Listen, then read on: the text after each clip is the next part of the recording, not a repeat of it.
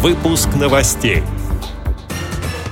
Президент ВОЗ прокомментировал предполагаемые действия Министерства труда и социальной защиты РФ по вопросам, связанным с защитой прав инвалидов. Государственный музей изобразительных искусств имени Пушкина приглашает посетителей на экскурсии, адаптированные для инвалидов по зрению. В Красноярской краевой специальной библиотеке провели театрализованный конкурс. Далее об этом подробнее в студии Дарьи Ефремова. Здравствуйте.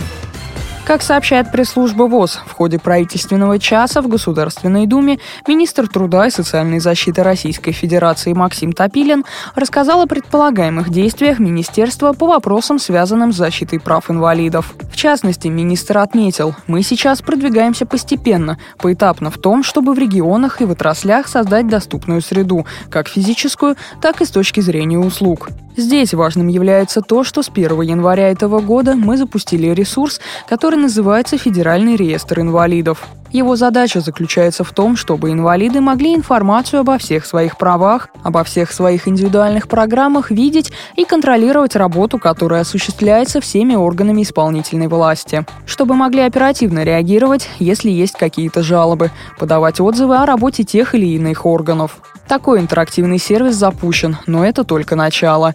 Мы предполагаем, что через этот ресурс мы будем оказывать услуги, в том числе в электронном виде. И искореним в перспективе хождение инвалидов по различным службам и можно будет все передавать в межведомственном документообороте через данный ресурс. Конец цитаты. В своем комментарии президент ВОЗ Александр Неумывакин подчеркнул, что Всероссийское общество слепых, его руководство приложили немало сил к тому, чтобы идея федерального учета инвалидов превратилась в реальность. Мы уверены, что теперь станет понятно не только, сколько инвалидов по зрению живет в республиках, областях, муниципальных образованиях, но и сколько из них работает, сколько проживает в ветхом фонде, сколько сколько детей-инвалидов нуждается в образовании, в профессиональном обучении, как совместно с общероссийскими организациями инвалидов решать вопросы трудоустройства и занятости незрячих. Федеральный реестр также станет для нас инструментом, помогающим вырабатывать эффективные направления деятельности Всероссийского общества слепых в регионах на основе конкретных и точных показателей. Конец цитаты.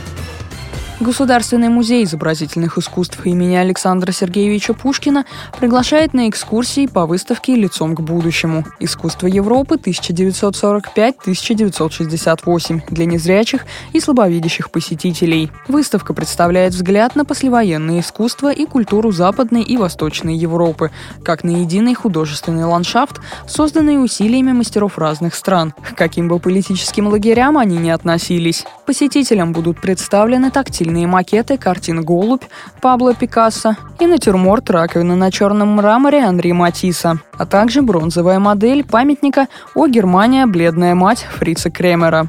Выставка проходит с 7 марта по 21 мая в главном здании музея по адресу улица Волхонка, дом 12. Записаться на экскурсию можно по телефону плюс 7 495 697 74 96 во все дни, кроме понедельника, с 11 до 18 по московскому времени.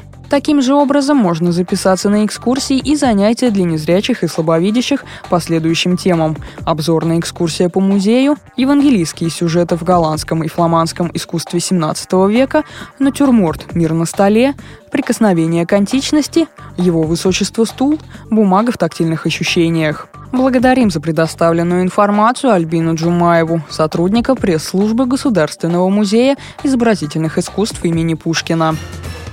В рамках Года экологии в Красноярской краевой специальной библиотеке прошел региональный театрализованный конкурс. В нем участвовали незрячие и слабовидящие дети. В приветствии участники оригинально представили свои команды, девиз и эмблему. В конкурсе «Лесная прогулка» отгадывали загадки на тему «Животные, растения, природные явления». Определяли следы животных по оттискам на рельефообразующей бумаге, а также отгадывали произведения Виталия Бьянки. Интересно прошел конкурс «Экологическое дефиле».